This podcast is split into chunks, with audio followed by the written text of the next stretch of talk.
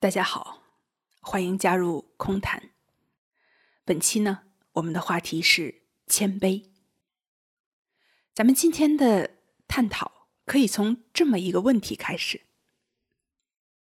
有朋友说，冥想的这个状态哈，时常会出现反复，时进时退。用 Cico 之前的一句话说呢，有的时候。一念回到解放前，这个觉察哈不是一劳永逸的状态，它也在变化。对于这个问题，Cico，你有什么体会和观察吗？咱们这里所说的冥想，是一套全新的、跟之前完全不一样的生活方式。当然，指的是内心里面这种所谓的生活方式。就是带着觉察，全然的过好每一刻，让一切适得其所。很多朋友接触冥想，都是为了去先解决自己的各种的心理挑战。随着练习的深入，之前的各种的困惑和挑战都在消除消解。当然，这是好事情。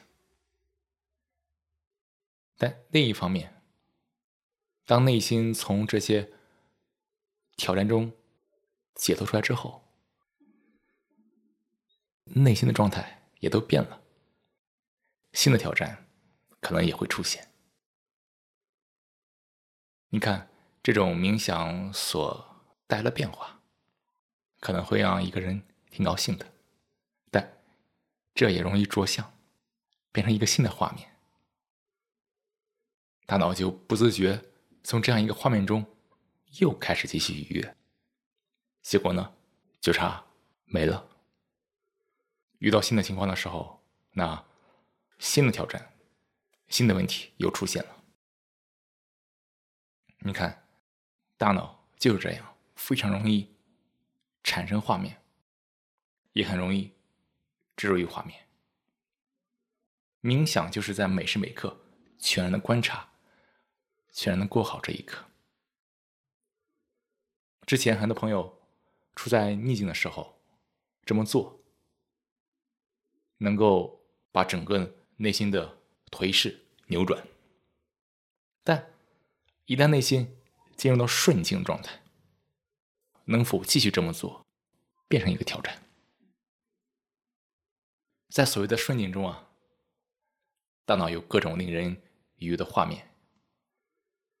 大脑又开始积累新的画面，这种自满的心态又逐渐出现了，觉察也就没有了，直到问题出现，所以这整个过程就呈现出一种反反复复、进进退退的状态。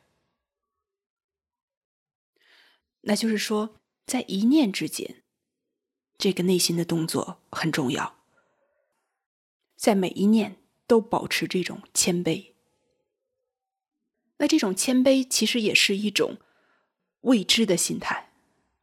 没错，在每一刻全然的观察，意味着内心不能执着于任何的画面。一个没有对任何画面产生执着的状态，就是一个所谓的谦卑的状态。一颗未知的心。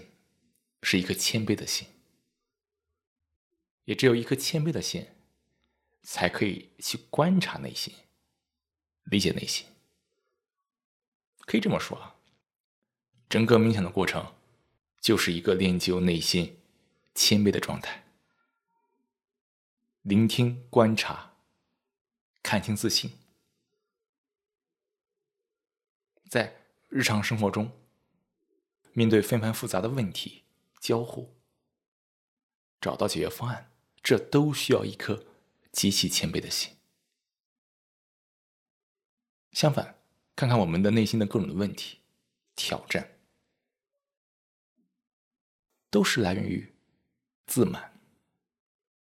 自满意味着内心被各种的画面所劫持，那这样的一颗心必然会受伤。你看这些画面。包括自己的各种的画面，对吧？家庭、名字、学业、工作、职称。刚才说到，在冥想之后，关于冥想的记忆也在变成新的画面，或者说，练冥想、做冥想本身，又变成新的自我的一部分了。我在冥想，你没做，哎。引以自豪，各种非常细微的动作，各种非常细微的心理动作，都在导致内心对各种新的画面产生执着。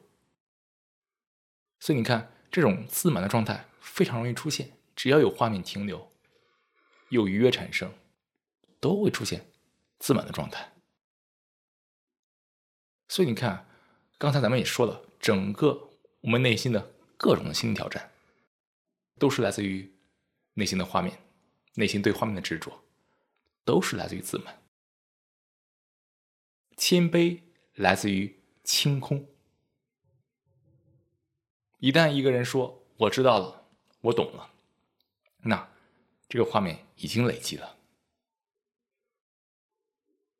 冥想是一个在每一刻实时观察的状态。我懂了，我知道了，意味着我不需要实时观察了，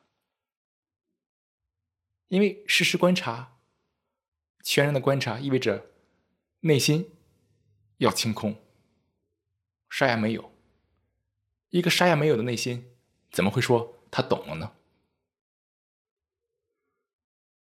所以，冥想，咱们也说过，全然的观察，全然接纳。这意味着保持内心这种清空的状态，不断的放下画面，也就是保持一颗谦卑的心。就是说，一颗谦卑的心，是一颗永远保持未知的心，一颗清空的心。